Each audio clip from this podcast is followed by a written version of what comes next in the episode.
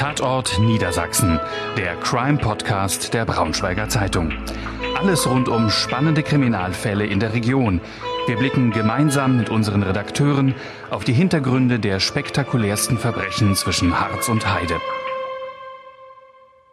Hallo und herzlich willkommen, liebe Hörerinnen und Hörer des Crime Podcasts der Braunschweiger Zeitung. Mein Name ist Bettina Tönes und ich freue mich heute gemeinsam mit Henning Noske dem Leiter der Braunschweiger Lokalredaktion, den von den Medien zurzeit wohl Deutschland, wenn nicht Europa oder weltweit gefragtesten Staatsanwalt als Gesprächspartner hier im Presseraus begrüßen zu können. Hans-Christian Wolters, den Sprecher und im Fall Medi das Gesicht der Braunschweiger Staatsanwaltschaft. Herzlich willkommen, Herr Wolters. Schön, dass Sie Zeit für uns haben. Hallo. Herr Wolters, vor fast genau einem Jahr, Anfang Juni 2020, sind Sie in der ZDF Fahndungssendung Aktenzeichen XY ungelöst, gemeinsam mit dem Bundeskriminalamt mit dem Verdacht an die Öffentlichkeit getreten, dass ein heute 44 Jahre alter Deutscher mit letztem Wohnsitz in Braunschweig der Mörder der 2007 aus einem Hotelzimmer in Portugal verschwundenen dreijährigen Maddie McCann sein könnte. Dieser unglaubliche Fall hatte schon nach dem spurlosen Verschwinden des englischen Mädchens in der Öffentlichkeit hohe Wellen geschlagen. Mit ihrem Verdacht haben sie erneut die Hoffnung auf Aufklärung entfacht. Man kann also sagen, die Weltöffentlichkeit blickt nach Braunschweig im Fall Medi. Täglich, so kommt es mir vor, äh, wird äh, der unmittelbar bevorstehende Durchbruch äh, der Ermittlungen in irgendeinem Medium verkündet. Was ist da dran oder wird Ihnen doch das ein oder andere Mal das Wort im Munde umgedreht? Ich kann nur sagen, dass ich äh, teilweise selber überrascht bin, was ich gesagt haben soll und das, was ich lese, was andere angeblich von unseren Ermittlungen wissen. Äh, tatsächlich ist es so, dass ich mich leider relativ zugeknöpft zeigen muss, schon ein Jahr lang. Wir haben ganz bewusst nur bestimmte Informationen herausgegeben und zu diesen Informationen konnte in der vergangenen Zeit auch nichts großartig Neues hinzugefügt werden. Ähm, es ist also tatsächlich so, dass äh, ich selber manchmal auch recht unangenehm überrascht bin, wenn ich dann lesen muss, dass wir in drei Monaten eine Anklage erheben, beispielsweise, so hieß es vor äh, wenigen Tagen in den britischen Medien, ähm, dann werde ich mit Sachen zitiert, zu denen ich noch nie in meinem Leben was geäußert habe. Äh, das ärgert mich dann schon und ich habe dann im Prinzip alle Hände voll zu tun, um das dann wieder einzufangen. Das heißt, ich muss natürlich allen anderen, die dann nachfragen, erklären, dass das so nicht richtig ist, dass ich das so nicht gesagt habe und dass es eben auch nicht den Tatsachen entspricht um auf den aktuellen Stand zu kommen, es ist tatsächlich im Moment nicht abzusehen, dass wir zu einem Abschluss der Ermittlungen kommen. Und ich kann auch kein Zeitfenster angeben, in dem man da von uns tatsächlich grundlegende Neuigkeiten erwarten kann. Wir haben im Moment keine Pressemitteilung oder ähnliches oder eine Information der Öffentlichkeit im Blick. Das heißt, äh, lieber Herr Wolters, haben Sie das Ziel, dass Sie mit der Initiative mancher sagt ja auch Attacke, äh, im vergangenen Jahr, die ja weltweit für Aufsehen gesorgt hat, in der Tat, haben Sie das Ziel erreicht oder haben Sie das Ziel nicht erreicht? Man muss sagen, dass gerade diese lange Zeit, wo wir nicht über den Fall gesprochen haben, wo wir ja auch keine Entscheidung getroffen haben, wie dieser Fall möglicherweise mal zu Ende geht, dass der schon dafür spricht, dass unser Aufruf erfolgreich war. Wir sind also in den ersten Tagen insbesondere natürlich buchstäblich überrannt worden mit Hinweisen ähm, aus aller Herren Länder, wenn man so will, überwiegend natürlich aus den Bereichen Deutschland, Portugal, Großbritannien. Und wir brauchen einfach diese Zeit, um diese vielen Hinweise auch seriös abzuarbeiten. Das heißt, in einem gewiss, in einer gewissen Weise, wenn ich das fragen darf, haben Sie die Medien äh, benutzt oder im Zusammenspiel mit den Medien äh, Erfolge erzielen können oder wollen? Ganz genau. Wir haben in diesem Fall tatsächlich die Medien ganz bewusst genutzt als Medium, um mehr Aufmerksamkeit zu erzeugen, um tatsächlich eben auch bei möglichen Hinweisgebern, bei möglichen Zeugen überhaupt wahrgenommen zu werden. Denn für uns als im Prinzip ja kleine deutsche Staatsanwaltschaft ähm, ist es natürlich schwierig, dass wir mit unserem Anliegen irgendwie, sage ich jetzt mal, an britische Touristen im Großraum London dringen. Die nehmen uns normalerweise nicht wahr. Das heißt, wir sind darauf angewiesen, dass unsere Botschaften transportiert werden. Und wer könnte das besser als die Medien? Und dies einmal zu reflektieren, ist ja auch äh, ein, und, und, zu diskutieren ist ja auch ein Ziel und ein Zweck dieses Gespräches. Aber vielleicht äh, zum Einstieg auch noch einmal, äh, wie viele Interviews haben Sie denn eigentlich schon so gegeben, nun seit etwas mehr als einem Jahr? Also tatsächlich kann ich die Interviews nicht mehr zählen. Ähm, zu den Interviews, das muss man sehen, kommen ja auch noch hunderte von E-Mails und Telefonanrufen, ähm, den, die ich seit etwa einem Jahr ähm, ausgesetzt war und die ich bearbeiten musste. Ähm, man kann sich das tatsächlich nicht vorstellen. Wir wussten natürlich, dass es eine große Resonanz geben wird. Äh, ich persönlich habe aber ein bisschen unterschätzt, wie lange dieses Medienecho anhält. Dass das also jetzt tatsächlich, wie gesagt, wir haben jetzt elf Monate ungefähr, sind vergangen seit unserem Aufruf, dass mich trotzdem täglich Anrufe und E-Mails erreichen, wo immer wieder nachgefragt wird, wo wir auch noch weitere Hinweise bekommen. Das hätte ich so selig in der Größenordnung nicht vermutet. Vielleicht können wir noch mal zurückblicken auf den Stand vor einem Jahr. Was äh, war Ihnen zu dem Zeitpunkt bekannt? Was können Sie öffentlich sagen? Was war der Grund, dass Sie an die Öffentlichkeit gegangen sind? Und was können Sie auch über den Tatverdächtigen sagen? Im Juni letzten Jahres war aus unserer Sicht der Zeitpunkt gekommen, wo wir mit unserem Verdacht gegen einen Deutschen an die Öffentlichkeit gehen mussten. Ähm, unsere Erkenntnisse, die wir in den letzten Jahren zusammengetragen hatten, führten für uns dazu, dass wir sagen konnten, und zwar guten Gewissens sagen konnten, dass ein deutscher Beschuldigter im Jahre 2007 die damals fast vierjährige britische äh, Madeleine McCann in einer Hotelanlage im portugiesischen Praia da Luz in seine Gewalt gebracht und auch getötet hat. Wie das Ganze im Detail ausgesehen hat, wie diese Tat sich äh, abgespielt hat nach unserem Dafürhalten, dazu kann ich im Moment nichts sagen. Konnte ich auch vor einem Jahr nicht. Da hat sich aber leider auch nichts dran geändert, weil die Ermittlungen eben tatsächlich immer noch in der heißen Phase sind. Die dauert lange, das ist in anderen Verfahren vielleicht anders, aber der Umfang dieses Verfahrens sprengt auch alles, was man ansonsten so jedenfalls hier bei uns in der Region an Verfahren hatte. Das hängt natürlich auch mit dem großen, großen Öffentlichkeitsinteresse zusammen. Äh, das hängt aber auch damit zusammen, dass mehrere Länder involviert sind und äh, man natürlich äh, anders ermitteln muss, als wenn das ein Verfahren ist, was sich nur in der Region Braunschweig abspielt beispielsweise. Der Hauptverdächtige, den Sie haben, was wissen Sie über ihn? Was ist über ihn bekannt?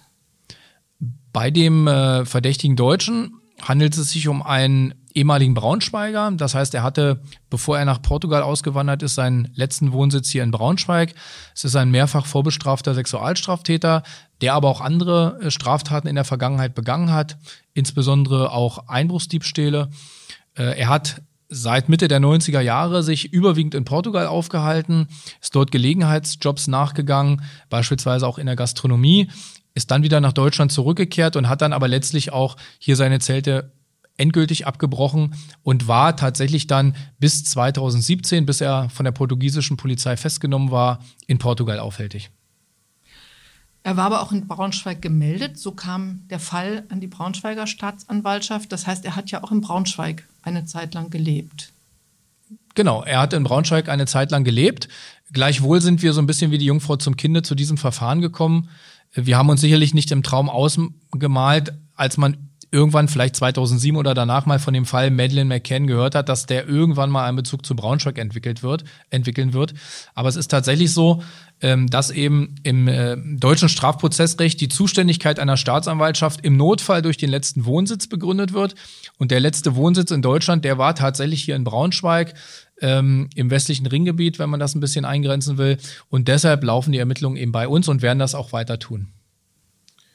Wir wollen ja auf aktuelle Ermittlungen nicht zu sprechen kommen. Vielleicht dann nachher doch noch, äh, dass wir vielleicht die eine oder andere Nachfrage nochmal stellen können. Aber erstmal jetzt an dem Punkt, speziell in England, wo ja der Fall für unvergleichlich großes Aufsehen gesorgt hat.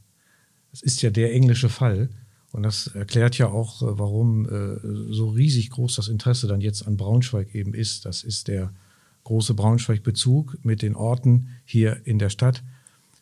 Wie konnten Sie, können Sie und konnten Sie so sicher sein, dass Medi tot ist? Und was sagen Sie äh, den Eltern? Warum und woher Sie das wissen und was sagen Sie England?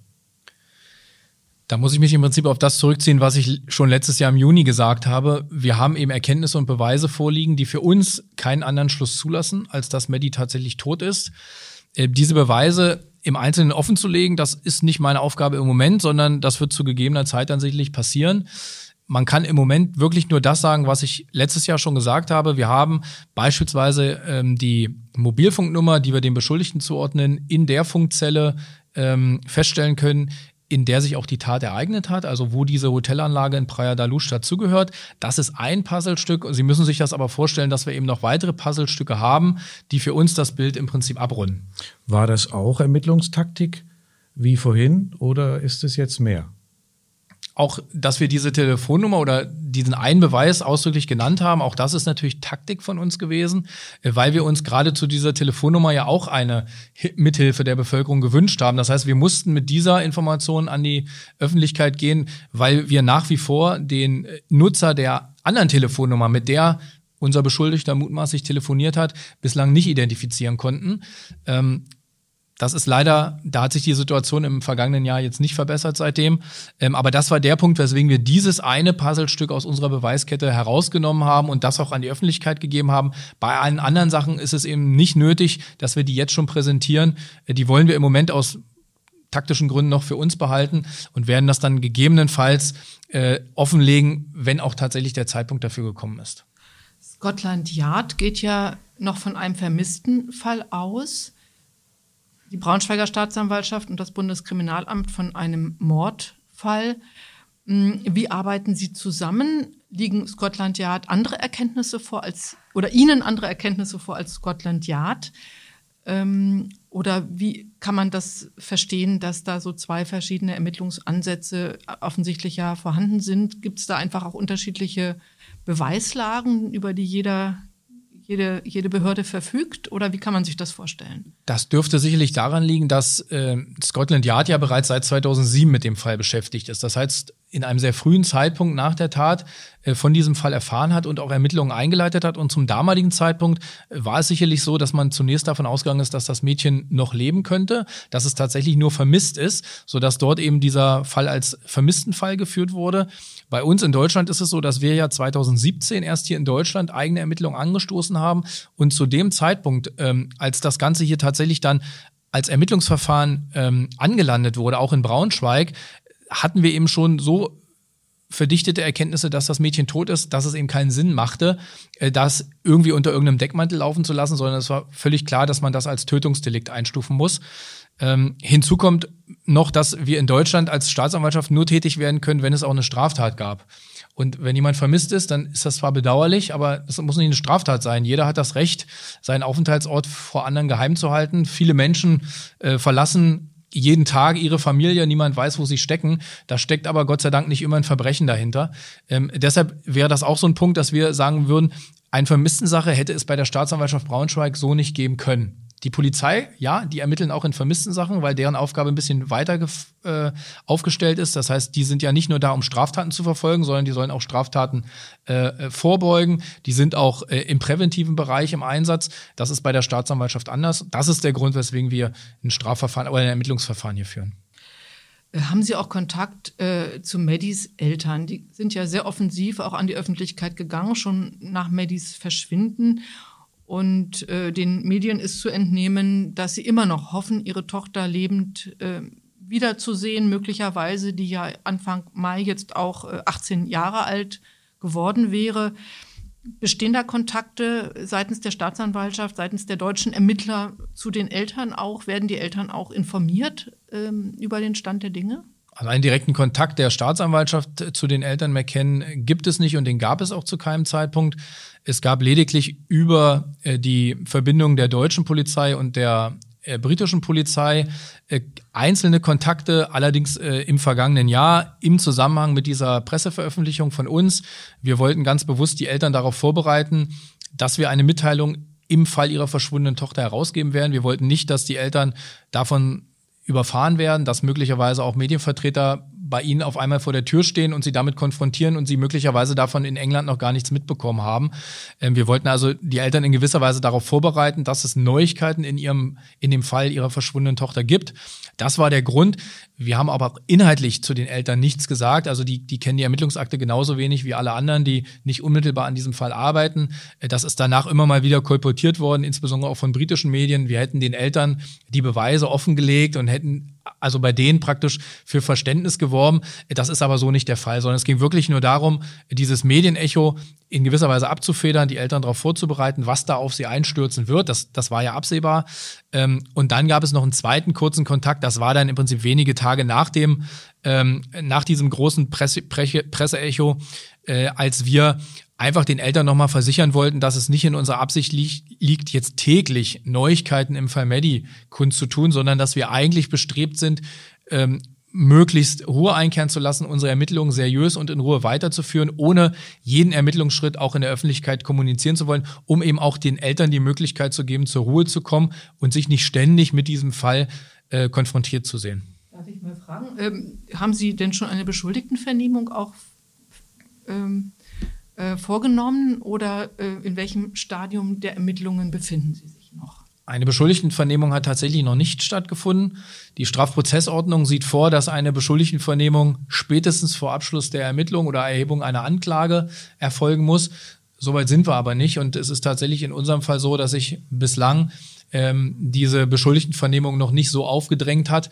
Eine Beschuldigtenvernehmung macht ja auch nur Sinn, äh, wenn sie sich davon irgendwas erwarten. Jetzt ist es beispielsweise in unserem Fall auch so, der Beschuldigte wird ja anwaltlich vertreten. Das heißt, ob es eine Vernehmungssituation, wie man sich das klassisch vorstellt, ein Kommissar sitzt einem äh, Beschuldigten gegenüber, wie man das aus dem Tatort kennt oder ähnlichen äh, Serien, ähm, die wird es möglicherweise bei uns gar nicht geben, denn üblicherweise äh, lassen sich anwaltlich vertretende Personen über den Anwalt ein. Das sind häufig schriftliche Erklärungen. Das ist natürlich auch für einen Verteidiger einfacher und der sicherere Weg, weil er dann natürlich unter Kontrolle hat, welche Informationen seines Mandanten sozusagen dann auch an die Strafverfolgungsbehörden kommen. Das heißt, ob es so eine Vernehmung geben wird und wann es die geben wird, kann ich im Moment nicht absehen. Es hat aber jedenfalls noch keine gegeben. Das heißt, also Sie wissen noch nicht, wie sich der Verdächtige dazu überhaupt äußern würde zu diesem Vorwurf. Nein, offiziell ist er dazu nicht befragt worden. Natürlich äh, ist auch sein Anwalt schon verschiedentlich in der Öffentlichkeit aufgetreten ähm, und hat auch äh, verkündet, dass sein Mandant mit der Tat nichts zu tun hat, unschuldig ist. Ähm, das ist aber dann auch da nicht näher äh, untermauert worden. Äh, uns persönlich liegt keine formale Einlassung vor. Also der Anwalt hat nicht formal zu diesen Vorwürfen Stellung genommen. Ähm, das mag auch daran liegen, dass äh, der Anwalt bislang keine Akteneinsicht hatte. Ähm, die haben wir Ihnen in diesem Falle tatsächlich aus guten Gründen vorenthalten, weil es aus unserer Sicht für die Ermittlungen ähm, notwendig ist, im Moment tatsächlich die Karten verdeckt zu lassen, nicht nur für die Öffentlichkeit, sondern ausnahmsweise auch für den Beschuldigten und seinen Verteidiger. Ähm, und natürlich will man sich als Verteidiger nur dann äußern, wenn man auch umfassend weiß, äh, mit welchen Informationen die Gegenseite aufwartet. Ähm, da diese Situation nicht eingetreten ist, wie gesagt, ist die, bislang in dieser Hinsicht noch nichts passiert. Jetzt sprechen wir ja tatsächlich schon von dem Beschuldigten und nichts anderes, nichts anderes ist er. Er ist zwar rechtskräftig verurteilt in anderen, wegen anderer, auch einschlägiger äh, Delikte, aber in diesem Falle, über den wir jetzt sprechen, im Fall Medi, ist er der Beschuldigte mit all den äh, Rechten, die er hat, auch mit den Persönlichkeitsrechten. Und äh, Sie haben vorhin von der, äh, na letztlich Fürsorge für Beteiligte äh, gesprochen, die aber letztlich durch eine öffentliche Medienwirkung äh, nicht immer herstellbar und darstellbar ist. Ähm, also das heißt, Sie haben eine Vielfalt von Reaktionen ja der Medien auf ihre Attacke oder auf ihre Aktion, über die wir bereits gesprochen haben. Also für die Eltern von Medi beispielsweise war es in dem Moment mit der Ruhe vorbei. Vielleicht war denen das auch ganz recht. Ähm, unsere Zeitung hat ja bislang auf die Nennung des Namens und auch auf die Veröffentlichung des Bildes des Verdächtigten hm, verzichtet. Aus guten Gründen, weil wir das so handhaben. Äh, Sie machen da aber unterschiedliche Beobachtungen. Was finden Sie denn da so alles vor? Tatsächlich ist es so, dass auch wir uns ganz bewusst seinerzeit entschieden haben, weder den Namen zu nennen, noch ein Lichtbild des Beschuldigten zu veröffentlichen, weil das aus unserer Sicht für die Ermittlungen nicht notwendig war. Wir hatten ja die, die Person, also wir brauchten den Namen nicht für Identifizierungszwecke und wir brauchten auch das Lichtbild nicht, äh, um ihn identifizieren zu lassen. Ähm, allerdings haben auch wir zur Kenntnis genommen, dass es, ich glaube, nur wenige Stunden gedauert hat, nachdem ich diese Mitteilung gemacht habe, als die ersten Fotos oder mutmaßlichen Fotos, muss man vielleicht sagen, des Beschuldigten auch in deutschen Medien aufgetaucht sind. Ähm, man muss aber insgesamt sagen, dass sicherlich vornehmlich auch die britischen Medien, äh, insbesondere die Boulevardzeitungen, ähm, da recht offensiv mit diesen Informationen umgehen, also teilweise den vollständigen Namen ähm, veröffentlicht haben, insbesondere aber eben auch Lichtbilder, wo also nichts gepixelt war, wo man also tatsächlich die Person, wenn man sie dann irgendwo treffen sollte, auch eindeutig wiedererkennen kann. Ähm, das ist äh, von uns so nicht gewünscht gewesen. Das ist durch uns aber auch letztlich nicht zu verhindern gewesen. Da trägt natürlich auch jedes Presseorgan äh, selber natürlich eine gewisse Verantwortung. Äh, wir können dagegen auch nicht einschreiten. Äh, das liegt auch nicht in unserer Macht. Das müsste dann gegebenenfalls der Beschuldigte machen, weil letztlich werden dessen Persönlichkeitsrechte verletzt. Äh, da das nicht durch uns geschieht, sondern durch Dritte, müsste er sich darum selber kümmern. Aber in unserem Sinne ist das grundsätzlich jedenfalls auch nicht. Es gilt ja die Unschuldsvermutung bis zur rechtskräftigen Verurteilung. Das heißt, sehen Sie die Persönlichkeitsrechte des Verdächtigen schon äh, durch die Medien ähm, verletzt? Wie, wie, bewerten Sie diesen, diesen ganzen Medienhype? Oder ist es doch durch das öffentliche Interesse letztlich gerechtfertigt? Das ist ja immer ein Abwägungsprozess zwischen Persönlichkeitsrechten und öffentlichem Interesse. Wie, wie sehen Sie das persönlich? Ich bin ja Gott sei Dank nur Staatsanwalt und kein Richter. Ähm, das ist manchmal auch ganz praktisch, weil ich dann nämlich keine Entscheidung treffen muss. Ich habe auch meine Sicht der Dinge. Ich persönlich würde den Namen eben nicht veröffentlichen und ich würde auch das Lichtbild so nicht äh, unverpixelt veröffentlichen. Ähm, aber es gibt natürlich auch äh, unter äh, anderen Gesichtspunkten Möglichkeiten, dass man sagt, bei, bei Personen des Zeitgeschehens beispielsweise werden eben üblicherweise Namen veröffentlicht, da werden auch ähm, Lichtbilder veröffentlicht, ohne dass da was gepixelt ist. Und es ist dann natürlich immer eine Abwägung, die letztlich jedes Medienorgan für sich treffen muss, ob die Voraussetzungen vorliegen oder nicht. Das will ich an der Stelle gar nicht werten. Wie gesagt, meine persönliche Meinung ist, ähm, ich würde damit sorgfältiger umgehen, als das vielleicht manche britische Boulevardzeitung gemacht hat. Aber ich will auch nicht ähm, hier als Richter mich aufspielen und das sozusagen abschließend beurteilen. Ich finde, dass die Braunschweiger Zeitung sich da richtig entschieden hat, äh, auf diese Nennung äh, zu verzichten und auch eben das Lichtbild nicht zu veröffentlichen, weil es eigentlich für die Berichterstattung über den Fall nicht zwingend notwendig ist. Henning, vielleicht kannst du darüber auch noch mal sprechen, welchen Kriterien wir da äh, ähm, ja, nachgehen. Es, äh, Bettina, äh, es, wir, wir, diskutieren ja auch äh, oft drüber und fast manchmal fast täglich, als es auf der Hochphase des äh, Falles Medi darum ging. Ähm, es ist ein Spannungsverhältnis, das exakt ähnlich strukturiert ist wie das, was wir gerade aus dem Bereich der Justiz gehört haben. Wir sprechen nicht von Bestien und Monstern, wir sprechen von Menschen äh, mit, mit ihren Rechten und äh, die müssen gewahrt sein. Und wir haben uns hier zivilisiert äh, zu verhalten. Äh, in, den, in den Beobachtungen, die wir gemacht haben, ähm, sind natürlich unterschiedliche Wahrnehmungen dabei. Also es wurde zunehmend schwer, ähm, diese Regel, die, die, wir gerne einhalten, auch tatsächlich einzuhalten. Denn äh, es gibt halt bestimmte Zeitungen, die mit der gründlichen Recherche und mit den großen Buchstaben, die natürlich uns relativ schnell, nach wenigen Tagen, wie Sie es gesagt haben, lieber Wolters, die Bilder und den Namen und noch viel mehr Details präsentieren, die aber gleichzeitig, wenn man es dann etwas gründlicher vielleicht recherchiert und wenn man es vor allem auch sorgfältig prüft, besser nicht veröffentlicht worden wären. Wir haben ja auch, äh, Bettina, in unseren Recherchen äh, mitbekommen, als dann äh, diverse Medien in Braunschweig eingefallen sind, so, äh, so nenne ich das jetzt mal, ohne die Kollegialität zu verletzen. Aber es gibt natürlich auch irgendwo eine Berufsehre und es gibt natürlich auch Kriterien von Qualitätsjournalismus, auf die wir ein bisschen achten wollen.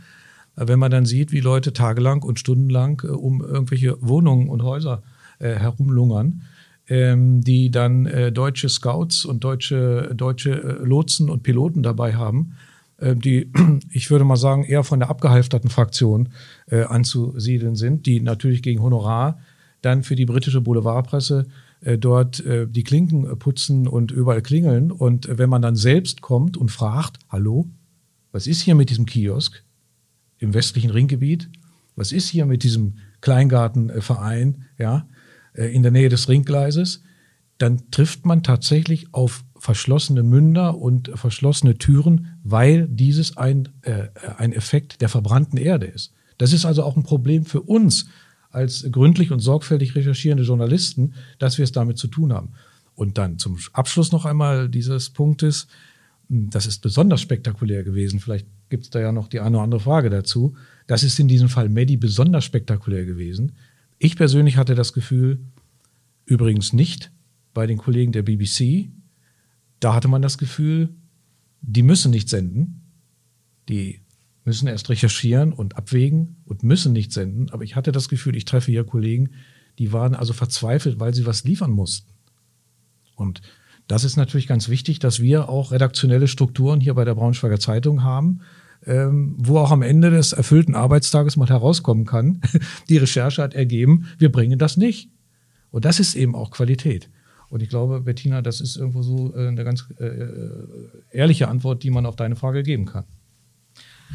Ja, ähm, die es ist ja auch die Frage, wenn viele Journalisten, ob seriös oder unseriös arbeitend, anfangen auch zu wühlen, dass sie vielleicht auch selbst Zeugen zutage befördern, dass sie vielleicht den Ermittlungsprozess äh, selbst mit, mit befeuern, möglicherweise. Ist das im Fall Medi passiert? Das, da wurde ja wirklich befragt, wer irgendwie befragt werden konnte äh, von weltweit agierenden Medien und jeder suchte irgendwie noch jemanden, der was zu sagen hatte, der den beschuldigt oder Verdächtigen kannte und so weiter. Hm, hat sich daraus auch für Sie noch äh, was entwickelt, mal im Positiven gesprochen? Also es ist natürlich so, dass beim Bundeskriminalamt auch tatsächlich mehrere Beamte nur dafür abgestellt sind, die das Medienecho auszuwerten. Das heißt, äh, die versuchen also wirklich weltweit alles, was über diesen Fall berichtet wird, irgendwie aufzunehmen und auszuwerten, zu schauen, ob da Personen genannt werden, die wir noch gar nicht kannten, die vielleicht auch Informationen nennen, die wir noch gar nicht hatten. Also wir verfolgen das schon sehr genau und versuchen da wirklich uns nichts entgehen zu lassen. Ähm, ich kann aber tatsächlich jetzt konkret nicht sagen, äh, dass an mich mal irgendein Journalist herangetreten wäre mit Informationen, die ich dann tatsächlich auch so guten Gewissens an meine äh, ermittelnden Kollegen weitergeben konnte, in der Hoffnung, dass daraus was Großes wird. Es war, das muss man allerdings auch sagen, bei vielen Journalisten so, dass man das Gefühl hatte, dass sie tatsächlich ernsthaft ermitteln wollten, auch in der Sache, um gegebenenfalls vielleicht auch helfen zu können. Äh, natürlich auch immer unter dem Gesichtspunkt, dass man natürlich dann auch die Meldung als erster hat. Ähm, aber das war schon so, dass man nicht das Gefühl hatte, da arbeitet man gegen die Strafverfolgungsbehörden, sondern wenn man was zutage fördern würde, würde man das auch tatsächlich gern dann auch der Staatsanwaltschaft oder der Polizei zur Verfügung stellen. Also das Bedürfnis, denke ich, war schon da. Ich glaube, fast alle, die an diesem Fall irgendwie Interesse zeigen, haben auch ein Interesse daran, dass dieser Fall aufgeklärt wird. Äh, über die Wege kann man sicherlich streiten streiten und ob es eine gute Idee ist, dass Journalisten ermitteln und dann nicht so sehr die Polizei, kann man auch streiten. Aber es ist natürlich auch kein Geheimnis, dass es Leute gibt, die sprechen lieber mit Journalisten als mit äh, Staatsanwälten oder Polizeibeamten. Ähm, das mag im Einzelfall vielleicht auch daran liegen, dass wir nichts bezahlen. Äh, als Journalist kann man da natürlich schon auch ein bisschen locken. Das habe ich auch mitbekommen von einigen äh, Journalisten, die auch teilweise verzweifelt bei mir bei der Staatsanwaltschaft aufgeschlagen sind und gesagt haben, jeden, den wir fragen, der sagt erstmal, fragt erstmal, wie viel er dafür bekommt, weil es offensichtlich auch Kollegen gab, die vorher Geld gezahlt haben haben. Äh, also das führt natürlich auch äh, zu so einer Unzufriedenheit unter den Journalisten. Das hat man auch gemerkt, ne? dass es also welche gab, die haben sind relativ großzügig offensichtlich auch so mit kleinen Zahlungen umgegangen als Aufwandsentschädigung. Dann gab es andere, die das Geld eben nicht zur Verfügung hatten, die haben dann aber keine Informationen bekommen. Das waren dann häufig so kleinere Anbieter, also kleinere Fernsehanstalten oder kleinere Zeitungen, die also mit Mühe und Not sich überhaupt hier den Weg nach Deutschland finanzieren konnten, die aber kein Geld hatten, jetzt jedem vermeintlichen Zeugen auch noch irgendwie ein paar Euro zuzustecken. Ähm, das hat man schon gemerkt und das ist natürlich so was ganz Besonderes. Damit haben wir normalerweise ja gar nichts zu tun und da werden wir auch nicht mit konfrontiert. Also wir fragen ja nicht die Journalisten, wo habt ihr eure Informationen her? Wir staunen manchmal, welche Informationen bei der Presse ankommen, weil wir ja auch häufig die äh, auf der Suche sind nach den Quellen, ähm, manchmal ja auch aus eigenem Interesse, weil uns das natürlich im Einzelfall vielleicht auch mal nicht recht ist, was da so nach außen dringt. Ähm, aber auch insoweit war das Verfahren sicherlich sehr aufschlussreich für uns. Ähm, die Medien haben ja auch relativ schnell einen Zusammenhang hergestellt zwischen dem Verdächtigen, den sie im Aktenzeichen XY präsentiert haben, und jenem Mann, der im Dezember 2019 vor dem Braunschweiger Landgericht wegen Vergewaltigung einer 72 Jahre alten Amerikanerin, ebenfalls in Portugal, in demselben Ort, in dem auch Maddie verschwunden ist, ähm, begangen haben soll. Und aufgrund dieser, sagen wir, das hat natürlich die Identifizierung dieses Mannes auch, auch ähm, ermöglicht oder, oder zumindest äh, viele Details über sein Leben in, in, in in Erfahrung bringen lassen. Aber ähm, es hat ja auch dazu geführt, meines Wissens, dass sich aufgrund dieser Berichterstattung eine Iren gemeldet hat, die selbst Opfer eines Vergewaltigers in Portugal geworden ist und die in dem Vorgehen oder in der beschriebenen äh, Art und Weise ähm, ihre eigene, ihren eigenen Fall wiedererkannt hat oder zumindest große Parallelen wiedererkannt hat zu den beschriebenen Verbrechen. Ähm, diese, dieses Ermittlungsverfahren läuft auch bei Ihnen. Könnte es sein, also dass sozusagen durch diese Medienberichterstattung da weitere Verbrechen ans Licht kommen könnten? Insgesamt muss man sicherlich sagen, dass wir ja zum Beginn unserer Ermittlungen eigentlich nur den Fall Maddie bearbeitet haben. Aber es ist tatsächlich so, dass wir inzwischen äh, vier Verfahren bearbeiten, die sich gegen unseren Beschuldigten richten. Ähm, ausnahmslos wegen Sexualstraftaten. Einer dieser Fälle ist tatsächlich dieser Fall der irischen Frau, ähm, die vergewaltigt worden ist in Portugal. Auch da gibt es einen Tatverdacht gegen unseren Beschuldigten nach unserer Ansicht. Äh, darüber hinaus gibt es noch zwei weitere Delikte, da geht es um äh, sexuellen Missbrauch von Kindern, auch in Portugal. Auch da führen wir inzwischen eigene Ermittlungsverfahren, äh, weil wir auch da einen gewissen Tatverdacht gegen unseren Beschuldigten sehen. Also könnte es sich um einen Serientäter oder auch um einen gefährlichen Serientäter handeln? Man könnte zumindest sagen, um einen Mehrfachtäter oder Wiederholungstäter. Bei einer Serie ist immer die Frage, wie man das ähm, definiert. Ne, für mich ist ein Serientäter jemand, der äh, immer das Gleiche macht. Ähm, das ist hier vielleicht nicht so. Also da ist ja schon eine gewisse Bandbreite. Ähm, auf der einen Vergewaltigung einer jungen Frau, verurteilt worden ist, ist er wegen einer Vergewaltigung einer älteren Dame. Äh, dann gibt es diese Verdachtsfälle sexuellen Missbrauchs von Kindern. Es gibt aber auch schon Verurteilungen in diesem Bereich. Äh, dann hat er Diebstähle begangen, auch da ist er schon verurteilt worden. Also es ist doch relativ breit gefächert. Also ähm, ob man da jetzt von einem Serientäter spricht oder ob man sagt, das ist jemand, der eben äh, also tatsächlich ein Wiederholungstäter oder sowas, also was da der richtige Terminus ist, ähm, das äh, äh, will ich nicht beurteilen. Aber es ist eben tatsächlich so, dass wir im Moment in mehreren Verfahren ermitteln, dass wir wissen, dass er auch mehrfach vorbestraft ist, äh, so dass man im Moment eben davon ausgehen muss, dass wir es mit äh, jemandem zu tun haben, der eben nicht nur mal aus Versehen möglicherweise eine Straftat begangen hat, sondern jemand, der ähm, offenbar regelmäßig Straftaten begeht. Eine Spur hatte ja eingangs auch offensichtlich nach Magdeburg geführt oder in der Nähe von Magdeburg nach Sachsen-Anhalt, wo auch ein Mädchen verschwunden ist. Gibt es da Zusammenhänge oder wurden die Ermittlungen eingestellt? Ähm, Sie spielen auf den Fall Inga an, ja. also ein kleines mhm. Mädchen, was in der Nähe von Stendal verschwunden ist, auch unter äh, dubiosen Umständen. Ähm, da ist es also so, dieses Verfahren ist nicht Gegenstand unserer Ermittlungen, nie gewesen äh, und auch nicht nachträglich geworden. Tatsächlich ermitteln da die Kollegen in Stendal äh, in diesem Fall, aber es ist tatsächlich so, als wir äh, über unseren Beschuldigten informiert haben, dass man dort tatsächlich geprüft hat, ob der Beschuldigte möglicherweise auch für diese Tat äh, als möglicher Täter in Betracht kommt. Ähm, mir persönlich ist nicht zu Ohren gekommen, dass sich da irgendwas handfestes, belegbares ergeben hätte. Ich kann es aber letztlich nicht abschließend sagen, weil das eben nicht meine Baustelle ist, ausnahmsweise. Ähm, ich hab, weiß darüber aber nichts. Ähm, ich weiß aber, dass nicht nur im Fall Inga, sondern es gab noch eine ganze Menge andere Fälle, nicht nur deutschlandweit, auch europaweit. Wir hatten also auch Anfragen äh, beispielsweise aus äh, Belgien, ähm, aus Spanien, wo es also auch Fälle gab, wo Kinder verschwunden waren, äh, getötet worden waren, wo man also prüfen wollte, um eben diese Chance auch nicht äh, sich zu vergeben, ob es eventuell Zusammenhänge zu unseren Beschuldigten gegeben hat. Soweit das möglich war, haben wir mit den Kollegen dann auch entsprechend zusammengearbeitet. Teilweise waren das auch ganz konkrete Informationen, die abgefragt worden sind und offensichtlich konnte man mit den Informationen dann auch schon einen Tatverdacht ausschließen. Ähm, aber es war tatsächlich so, dass man, das ist aber wahrscheinlich äh, immer so, auch wenn man irgendwo jemanden äh, wegen eines Tötungsdelikts vielleicht mal überführt und es Parallelen zu anderen Fällen gibt, dass man dann natürlich prüfen muss, äh, ob es da vielleicht Zusammenhänge gibt. Wir sind ja hier in einem öffentlichen journalistischen Gespräch in der Sphäre der Redaktion. Also äh, sind wir auch in einem Spannungsverhältnis. Also die Hörer und Leser haben Anspruch darauf, dass wir hier transparent und umfänglich berichten. Andererseits haben wir ausführlich äh, auch darüber gesprochen, dass es Rechte gibt, die zu berücksichtigen sind. Und äh, wir wollen trotzdem so weit wie möglich ja auch gehen, Wirklichkeit abzubilden. Sie wollen Wirklichkeit nicht aburteilen, aber sie wollen Wirklichkeit juristisch beurteilen. Und wir wollen Wirklichkeit abbilden. Also die Leser und Hörer sollen also wissen, was ist da passiert. Was ist da los in der Welt? Man sagt sich ja auch, äh, ich fiebere da mit. Seit Jahren geht das schon. Und ich möchte mal wissen, was passiert da eigentlich. Das heißt, allein aus, aus diesen Motiven heraus erklärt sich ja auch immer ein Spannungsverhältnis zwischen Ihnen, lieber Wolters, und uns, Frau Tönes und mir.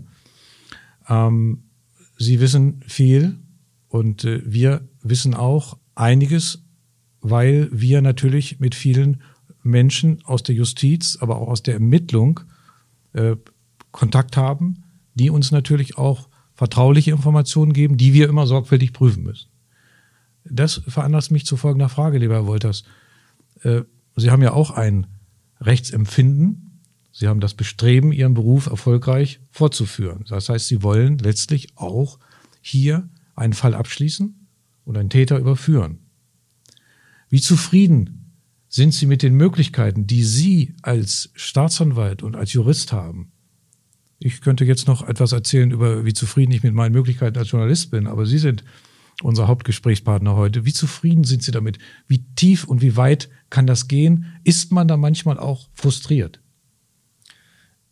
Es gibt sicherlich solche und solche Tage, das muss man sicherlich sagen. Natürlich ist es immer schön, äh, wenn man in einem ähm, Ermittlungsverfahren ermittelt, wenn man dann auch meint, den äh, Täter überführen zu können, das Ganze dann auch in ein Urteil mündet und man dann auch das Gefühl hat, dass derjenige eine gerechte Strafe bekommen hat. Das ist in manchen Fällen vielleicht nach subjektivem Empfinden nicht so sehr der Fall. Manchmal äh, ha äh, äh, hadert man so ein bisschen mit der Strafe, die am Ende dann vielleicht auch vom Gericht ausgesprochen ist, die man vielleicht persönlich für zu milde erachtet. Äh, solche Fälle gibt es auch. Grundsätzlich ist es aber schon so, dass wir natürlich genug Handwerkszeug an der Hand haben, um tatsächlich unsere Fälle lösen zu können. Allerdings, das muss man auch sagen, der technische Fortschritt macht es für uns zunehmend schwerer. Ähm, die Globalisierung spielt da auch eine große Rolle. Wir haben also immer mehr Verfahren, die also äh, über Deutschland hinausgehende Bezüge haben, ähm, sei es durch Server, die irgendwo im Ausland stehen, wo wir also Schwierigkeiten haben, auf die Daten zuzugreifen, ähm, sei es um Ermittlungsmaßnahmen im Ausland, die wir eben nicht so einfach umsetzen können, wie wenn wir jetzt von Braunschweig aus mal in Wolfenbüttel durchsuchen wollen. Denn wenn Sie sich das Ganze jetzt auch mal äh, vor dem Gesichtspunkt Medi in Portugal vorstellen, ist es also nicht, dass wir jetzt einfach mal ein paar Polizeibeamte mit einem Ticket nach Portugal losschicken und äh, den Portugiesen vielleicht auch kurz mal sagen, da kommen übrigens zwei deutsche Polizeibeamte, die wollen da mal eine Durchsuchung machen. Ein deutsches Gericht hat das angeordnet, sondern das ist ein ganz diplomatisch äh, komplizierter Weg. Das heißt, wir müssen förmliche Ersuchen stellen. Ähm, die müssen auch genehmigt werden. Bevor das nicht genehmigt ist, darf überhaupt kein deutscher Polizist da einreisen, um Ermittlungsmaßnahmen durchzuführen. In der Regel ähm, wollen natürlich die Länder, in denen diese äh, Ermittlungsmaßnahmen ähm, vorgenommen werden, auch dabei sein. Ähm, natürlich wollen die auch prüfen, ob man den äh, Standards der jeweiligen Länder auch gerecht wird. Es gibt ja unterschiedliche Bestimmungen in Deutschland und in Portugal oder Großbritannien oder auch in anderen Ländern. Äh, all das ist natürlich eine Gemengelage, die macht es häufig sehr, sehr umständlich für uns Ermittlungen durchzuführen. Und ähm, wenn man das sieht, das sind vielleicht jetzt nicht unbedingt Kapitaldelikte, das sind vielleicht eher Betrugsdelikte und sowas. Da haben wir also so viele Auslandsbezüge, also auch mit Konten im Ausland, wo Gelder überwiesen werden, wo wir dann Schwierigkeiten haben, die Geldflüsse nachzuverfolgen. Äh, das ist also unwahrscheinlich schwer geworden. Und da muss man ehrlicherweise sagen, da stoßen wir auch teilweise an unsere Grenzen, ähm, weil auch die Polizei, das ist ja, muss man sagen, das sind ja unsere wichtigsten Helfer, die wir haben. Äh, ohne die Polizei ginge gar nichts, denn die haben einfach wesentlich mehr Manpower, als wir das überhaupt vorhalten können und die sind auch technisch besser aufgestellt. Aber auch die stoßen an ihre Grenzen, insbesondere eben auch was die technischen Belange angeht, weil einfach auch da Personal fehlt, um eben zeitnah bestimmte Datenträger auszuwerten, zum Beispiel, um Gutachten erstellen zu lassen und dergleichen mehr. Also ähm, es ist schon so, dass ich grundsätzlich gern Staatsanwalt bin und auch gerne ermittle und auch das Gefühl habe, dass man die Ermittlungen gut führen kann und auch erfolgreich zum Abschluss bringen kann. Aber es gibt immer wieder auch Einzelfälle, wo man das Gefühl hat, hier könnte mehr laufen, hier könnte es besser gehen, ähm, wo man vielleicht dann auch noch andere Ermittlungsergebnisse erzielen könnte. Das sprechen Sie jetzt ja auch offen an. Und die Kräfte, äh, die Sie eben auch angesprochen haben, zum Beispiel Polizeibeamte, äh, haben manchmal schon das Gefühl, äh, dass jetzt hier vielleicht jemand wieder freigelassen werden muss oder auf freien Fuß kommt oder vielleicht von ihm auch eine Gefahr ausgeht und äh, dass äh, dort dann vielleicht äh, Gefahr, im, Gefahr im Verzug ist. Dass dann dort vielleicht Gefahr im Verzug ist und äh, dass ja in dem Fall, von dem wir jetzt sprechen, möglicherweise ja auch die Gefahr bestand, dass jemand auf freien Fuß kommt und das vielleicht ja auch einige Aktivitäten erklärt hat. Denn äh, wenn mich meine Eindrücke nicht ganz täuschen, war es wohl doch richtig, hier äh, den Beschuldigten nicht auf freien Fuß kommen zu lassen. Also es ist so, dass wir natürlich den Fall Maddie isoliert betrachten müssen. Da ist es so, wir müssen, äh, wenn wir jemanden eben nicht auf freiem Fuß lassen wollen, müssen wir überlegen, ob wir einen Haftbefehl beantragen können oder nicht. Dafür brauchen wir einen dringenden Tatverdacht. Ähm, natürlich ist es für uns ganz konkret jetzt in dem Fall ähm, nicht ganz ungünstig, dass sich der Beschuldigte sowieso in Strafhaft befindet. Er verbüßt ja im Moment eine siebenjährige äh, Freiheitsstrafe wegen äh, einer Vergewaltigung, ähm, sodass er die nächsten Jahre jedenfalls nicht auf freien Fuß kommen wird. Das gibt uns natürlich Zeit, auch für unsere Ermittlungen, ähm, weil wir uns eben nicht jetzt schon mit dem äh, Gedanken ähm, herumplagen müssen, ob wir einen Haftbefehl beantragen können äh, oder, oder wollen, äh, sondern wir können das relativ entspannt, relativ entspannt im Moment angehen. Das heißt, wir fühlen uns nicht gedrängt, was vielleicht an anderer Stelle sonst äh, anders zu beurteilen gewesen wäre, wenn es jetzt diese Verurteilung nicht gegeben hätte. Äh, und der Beschuldigte wäre möglicherweise Ende letzten Jahres oder Anfang diesen Jahres vielleicht auf freien Fuß gelangt, weil andere Strafen eben schon verbüßt waren, dann hätten wir uns tatsächlich auch in dem Fall hier mit dem Gedanken beschäftigen müssen, ob wir einen Haftbefehl beantragen können, ob wir genug Beweise dafür zusammenhaben.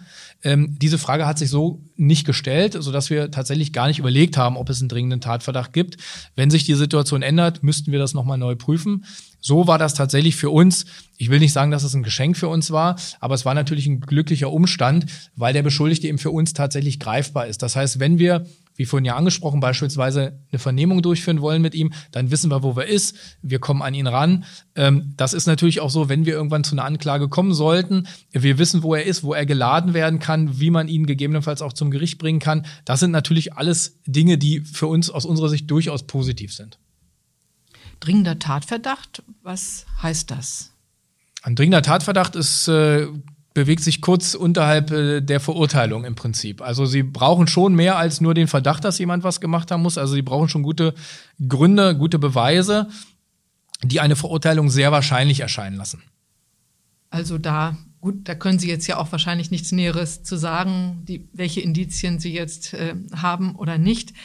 Ähm, aber Vielleicht können Sie sagen, wie viele Hinweise eingegangen sind. Das waren ja Hunderte ne, nach der Sendung. Ja, es waren und über 1000. Wie viel davon übrig geblieben sind, wie viele Spuren Sie jetzt äh, verfolgt haben oder weiter verfolgen. Also es sind insgesamt über 1000 Hinweise eingegangen, das muss man sagen, insbesondere in Deutschland und in Großbritannien. Ähm, und diese Hinweise werden abgearbeitet. Ich kann tatsächlich jetzt nicht sagen, wie viele wir davon schon geschafft haben und wie viel noch offen ist. Und wie viele Spuren darüber hinaus ähm, schon im Laufe der letzten, jetzt ja 14 Jahre inzwischen, ähm, verfolgt worden sind, ähm, das, das kann ich tatsächlich auch nicht beurteilen. Aber es ist, es ist eine Unmenge von, äh, von, von Papier, was auch geschrieben worden ist in den letzten 14 Jahren und was immer noch geschrieben wird. Selbst wenn man das mal digital irgendwann alles erfassen sollte, äh, da sind das sicherlich auch größere Datenmengen, die wir sonst in anderen Verfahren so auch kaum haben. Sie sprachen vorhin ja darüber, wie schwierig manchmal auch internationale Ermittlungen sind. In diesem Fall ist es ja nun auch, wie gesagt, dadurch, dass, dass Portugal ermittelt, dass äh, England ermittelt, ähm, eine ganz besondere Situation. Und, ähm, und Sie sagten ja auch, Hinweise sind sowohl bei, in England bei Scotland Yard als auch bei Ihnen eingegangen, wahrscheinlich auch in Portugal, vielleicht auch, ich weiß es nicht, in anderen Ländern. Ähm, wie arbeiten Sie denn da zusammen? Ist das unkompliziert oder ähm, oder, oder ist, das, ist das schwierig, ganz konkret im Fall Medi? Oder gibt es da auch Reibungsverluste, weil jeder doch auf seine Art ermittelt oder Dinge unterschiedlich bewertet? Also natürlich ist es in erster Linie ein deutsches Ermittlungsverfahren, das muss man sagen. Ne? Das heißt, äh, wir ermitteln hier als Staatsanwaltschaft Braunschweig mit dem Bundeskriminalamt. Das ist unsere Polizeidienststelle in diesem Falle. Ähm, das sind also zahlreiche Beamte, die nur für uns diesen Fall bearbeiten. Und es ist tatsächlich so, dass der engste Draht äh, auf Polizeiebene verläuft. Das heißt, äh, das deutsche Bundeskriminalamt hat einen ganz engen Draht zum Scotland Yard, also zur, zur Metropolitan Police in, äh, in äh, England. Ähm, und darüber hinaus gibt es natürlich auch auf Polizeiebene enge Kontakte nach Portugal ähm, sodass Informationsaustausch in erster Linie auf dieser polizeilichen Ebene abläuft. Sobald das Ganze aber dann auch formal wird und man auch absehen kann, dass man bestimmte Informationen tatsächlich für das Verfahren benötigt, äh, da kommt dann die Justiz ins Spiel. Das ist dann hier in Deutschland die Staatsanwaltschaft und in den anderen Ländern teilweise Staatsanwaltschaft, teilweise aber auch Gerichte. Ähm, da ist das dann schon etwas formalistischer. Da ist das auch nicht mehr ganz so äh, umgänglich im Ton, um es mal so zu formulieren. Das ist also dann, äh, meine Kollegen sagen manchmal, das ist fast diplomatischer Verkehr, äh, den wir dann da äh, beschreiten müssen, äh, weil eben tatsächlich bestimmte Regularien eingehalten werden müssen. Das hat sich zwar verbessert, das muss man auch sagen. Ähm, vieles in der Europäischen Union ist ja vereinheitlicht worden. Das gilt auch für die Rechtshilfewege, die wir beschreiten müssen. Äh, also auch da hat man bestimmte ähm, äh, Regularien entwickelt, die es eigentlich allen Ländern relativ einfach machen, auch an andere Länder ersuchen zu stellen und vernünftige Antworten zu bekommen. Dass England da jetzt leider nicht mehr dabei ist, äh, das ist auch nicht ganz so tragisch, weil die, weil sie ja mal dabei waren, immer noch so ein ähnliches System haben. Das heißt, der Informationsaustausch grundsätzlich, der findet schon noch so statt. Da hat der Brexit jetzt Gott sei Dank nichts kaputt gemacht. Ähm, aber es ist tatsächlich so, dass wir jetzt auf staatsanwaltschaftlicher Ebene nicht so einen engen Kontakt haben mit unserem Gegenüber in Portugal beispielsweise. Das sind eher die Kontakte tatsächlich der Polizei, die da gut vernetzt sind und die auch relativ unkompliziert dann mal auf dem kleinen Dienstweg, wie man so schön sagt, Informationen austauschen können nochmal vielleicht auf die Medien und auf Ihr Verhältnis zu den Medien äh, zu sprechen zu kommen. Äh, Sie haben ja gesagt, unzählige Interviews. Wie viel, in wie vielen Sprachen haben Sie denn Interviews gegeben? Woher kamen denn die Medien? Äh, aus aller Welt oder waren es doch eher die englischen und deutschen? Also tatsächlich muss man sagen, die Interviewanfragen und auch die Gespräche kamen letztlich aus aller Welt. Also ich habe mit australischen äh, Journalisten gesprochen. Es war ein russisches Filmteam bei uns. Äh, mit den Amerikanern habe ich äh, über Skype äh, Live-Interviews gegeben. Ähm, der asiatische Raum war vielleicht jetzt nicht ganz so stark vertreten, aber ich habe auch mit Israel äh, Gespräche geführt. Äh, auch Afrika und Südamerika, das ist vielleicht auch ein bisschen weit weg. Und da gab es natürlich nicht so das große Interesse, weil natürlich jetzt auch ein britisches Mädchen ja äh, Tatopfer geworden ist. Dann der deutsche Täter. Also diese beiden Länder sind da sicherlich schon am, im, im weitesten in, involviert. Und dann gibt es natürlich diesen großeuropäischen Bezug, dass natürlich alle kennt Portugal als Urlaubsland, man kennt Deutschland, man kennt Großbritannien. Ähm, also da war sicherlich das größte Medienecho, aber wie gesagt, das ging weit darüber hinaus bis Australien, Russland, Amerika. Ähm, ich persönlich spreche eigentlich so richtig gut nur Deutsch. Ähm, mein Englisch ist sicherlich so, dass ich mich verständigen kann, aber Leute, die richtig Englisch sprechen, die äh, schmunzeln wahrscheinlich, wenn ich da irgendwie agiere. Aber gleichwohl ist es so, dass ich auch in Englisch das ein oder andere Interview gegeben habe. Ähm, da fühle ich mich natürlich auch nicht ganz so wohl, das kann ich ganz ehrlich sagen. Und äh, man musste auch natürlich noch vorsichtiger agieren. Das habe ich auch gemerkt nach den ersten Tagen, weil eben tatsächlich manche Begriffe im Englischen doch was ganz anderes meinen als im Deutschen. Es gibt häufig auch Mehrfachbedeutungen. Ähm, wenn ich also beispielsweise von Beweisen spreche und das dann ähm, einfach nur mit Evidence im Englischen übersetze, äh, dann hat das für mich keine andere äh, äh, Bedeutung gehabt. Tatsächlich war es aber so, dass ich mir dann sagen lassen musste, dass es im englischen Sprachraum eigentlich eher für forensische Beweise genutzt wird. Das heißt, die Engländer sind davon ausgegangen, wenn ich von Evidence gesprochen habe, dass wir einen Leichnam haben oder Leichenteile oder DNA von Madeleine McCann oder irgend sowas in der Richtung, was es aber tatsächlich nicht gab. Ich habe das dann auch richtig gestellt, aber wie gesagt, man muss dieses Problem erstmal überhaupt erfassen. Das hatte ich zugegebenermaßen nicht. Äh, was dazu kommt, ist, dass ich sicherlich auch einige englische äh, Fachwörter zusätzlich angelernt habe. Ähm, das hat sich dann einfach auch so ergeben, dass man irgendwann dann wusste, was heißt Urteil, was heißt Strafe und so weiter auf Englisch, so dass man dann da auch ähm, halbwegs vernünftig mit den Kollegen kommunizieren konnte, weil es eben tatsächlich auch britische Journalisten gab, die konnten kein Deutsch und die hatten eben auch keinen Dolmetscher an der Hand. Ähm, aber es macht es schwierig. Das merkt man gerade im juristischen Bereich ist es manchmal ganz wichtig, dass man ganz korrekt arbeitet. Und das kann ich, wenn ich ehrlich bin, eigentlich nur in der deutschen Sprache. Deshalb bin ich auch immer froh, wenn man es auf irgendeinem Wege hinkriegt, dass ich in Deutsch sprechen kann. Also ob das jetzt dann tatsächlich über einen Dolmetscher läuft oder ob dann mein Gesprächspartner vielleicht zumindest in Bruchstücken dann die deutsche Sprache äh, kennt. Aber das ist wirklich das, was mir am angenehmsten ist, weil ich dann mich sicher fühle und dann auch das ausdrücken kann, was ich ausdrücken will. Es ist ja eine traurige Wahrheit, dass Kinder häufiger verschwinden äh, und auch auf unerklärliche Weise oder nie gefunden werden. Können Sie sich diesen erklären, warum dieser Fall Maddie so viel Aufsehen und eine solche Resonanz in der ganzen Welt hervorgerufen hat? Auch vielleicht aus den Gesprächen mit den Journalisten. Ich denke, dass das äh, aus der vielleicht etwas äh, ungewöhnlichen äh, Art und Weise herrührt, wie die Eltern selber mit diesem Fall umgegangen sind. Ähm, die Eltern sind ja sehr offensiv mit diesem Fall schon nach sehr kurzer Zeit umgegangen und selber auch an die Presse gegangen, aus nachvollziehbaren Motiven. Ähm, die Eltern haben ja gehofft, dass sie das Kind möglichst schnell auch wiederbekommen. Und äh, das ist auch, das habe ich selber auch nur gelesen, aber äh, damit begründet worden, dass man gesagt hat, naja, wenn so ein äh, Täter so ein, so, ein, so ein kleines Kind hat und die ganze Welt kennt dieses Kind, dann kann er sich nirgendwo mehr zeigen, weil alle dieses Kind wiedererkennen. Das übt also auch einen unwahrscheinlichen Druck dann auf den Täter aus, womit natürlich die Hoffnung verbunden ist, dass er dieses Kind wieder gehen lässt.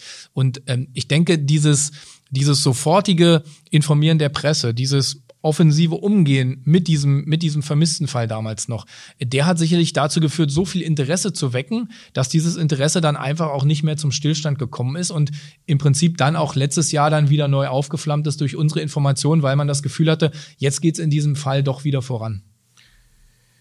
Äh, Sie haben ja vorhin geschildert ähm, die vielfältigen äh, Herausforderungen und äh, wie oft Sie da gefragt und angefragt waren. Wir persönlich hatten jetzt nicht den Eindruck, dass Sie da bitter drunter gelitten haben, sondern dass Sie letztlich ja sehr virtuos und auch sehr redegewandt und auch sehr offensiv und aufgeschlossen da als Gesprächspartner zur Verfügung stehen. Und das ist auch wichtig und gut, denn das Gegenteil davon wollen wir jetzt hier nicht näher ausführen, führt aber dazu, dass vielleicht die Spekulationen dann manchmal auch äh, allzu sehr ins Kraut schießen.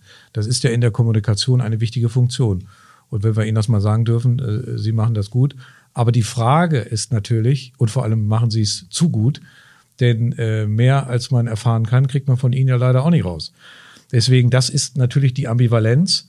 Ähm, und die Staatsanwaltschaft gilt ja allgemein auch als die Kavallerie der Justiz. Manchmal diskutieren Sie da ja intern auch drüber. Äh, dass Sie da auch ein bisschen forsch vielleicht auch voranreiten. Sie haben vorhin übrigens sehr eindrucksvoll äh, bestätigt, dass das so ist. Also deutlich hatte ich das jetzt von Ihnen auch noch nicht gehört. Also insofern äh, konnten die Hörer da bislang auch schon ganz gut dran teilhaben, äh, wie das da vor sich geht. Vor allem die verschiedenen Teile der Justiz. Jetzt komme ich zu meiner Frage. Ich könnte mir vorstellen, dass man so im Landgericht das ein oder andere, was Sie so öffentlich verkünden, oder wie sie so öffentlich äh, äh, voranreiten und voranschreiten, dass die das da vielleicht nicht so gut finden. Und dass aus diesem Spannungsverhältnis Verhältnis heraus sich auch dann einmal die Frage natürlich ergibt, was wird aus dem Fall? Reicht das, was Sie vorlegen können?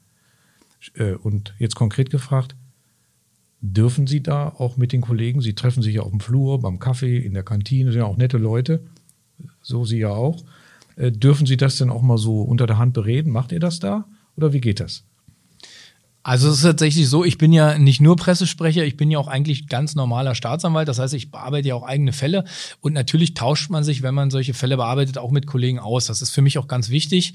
Ähm, es ist immer wieder so, dass es eben Kollegen gibt, die dann auch gute Ermittlungsideen haben oder dass man sich austauscht, wenn es eben auch vielleicht verschiedene Rechtsansichten gibt, äh, dass man da mal so ein, so ein äh, vielleicht auch mal eine andere Sichtweise sich vor Augen führt und überlegt, ob man das wirklich richtig einschätzt.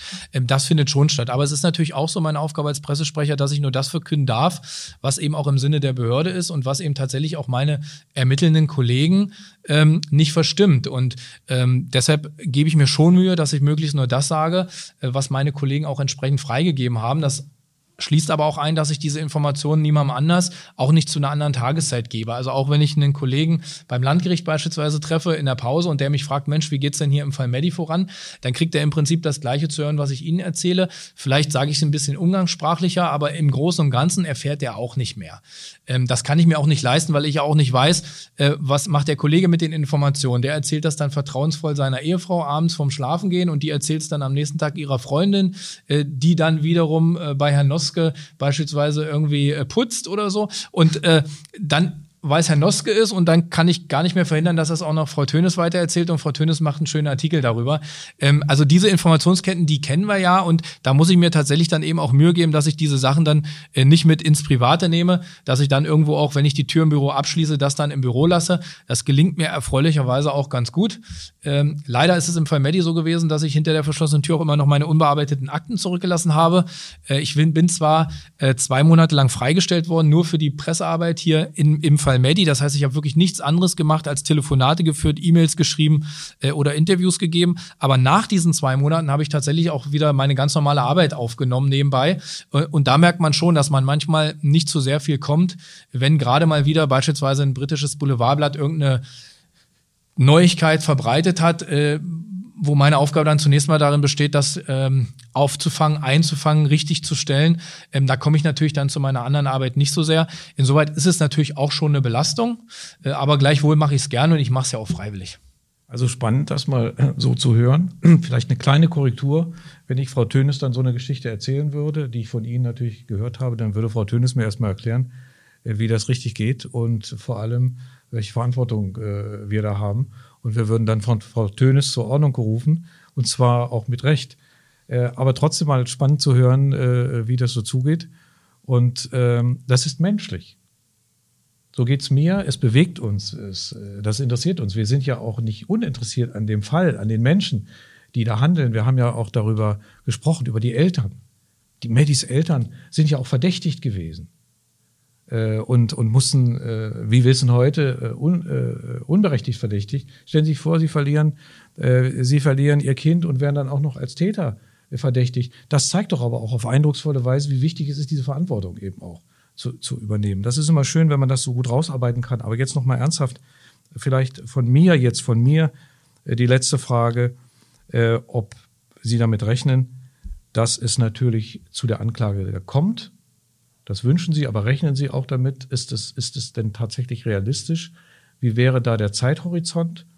Und äh, würde dann die Verhandlung, äh, die, äh, die Gerichtsverhandlung, würde die dann tatsächlich in Braunschweig stattfinden? Also im Moment kann ich nur sagen, dass die Ermittlungen sicherlich noch geraume Zeit dauern werden. Das werden sicherlich auch Monate sein. Vielleicht wird es auch erst im nächsten Jahr der Fall sein. Das kann ich also tatsächlich gar nicht richtig abschätzen.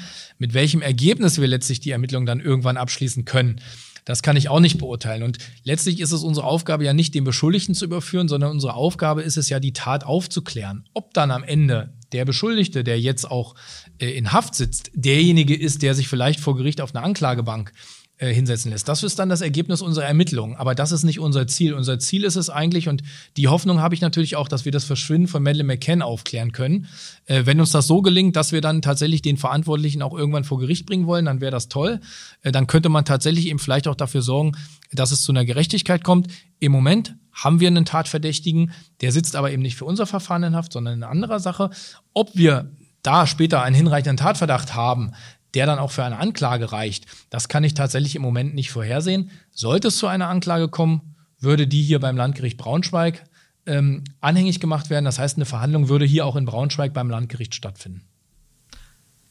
Herr Wolters, ich danke Ihnen oder wir danken Ihnen recht herzlich, dass Sie sich die Zeit genommen haben, mit uns über diesen Fall Medi, der, der schon so viel äh, Aufsehen erregt hat in der Öffentlichkeit, noch einmal zu sprechen. Und vielleicht treffen wir uns ja zu einem weiteren Podcast in einem halben Jahr, in einem Jahr oder wann auch immer wieder, um vielleicht diesen Fall mit neuen Erkenntnissen nochmal zu beleuchten von allen Seiten, wie das möglich sein wird. Vielen Dank, Herr Wolters, und vielen Dank, Henning Noske. Ja, danke auch.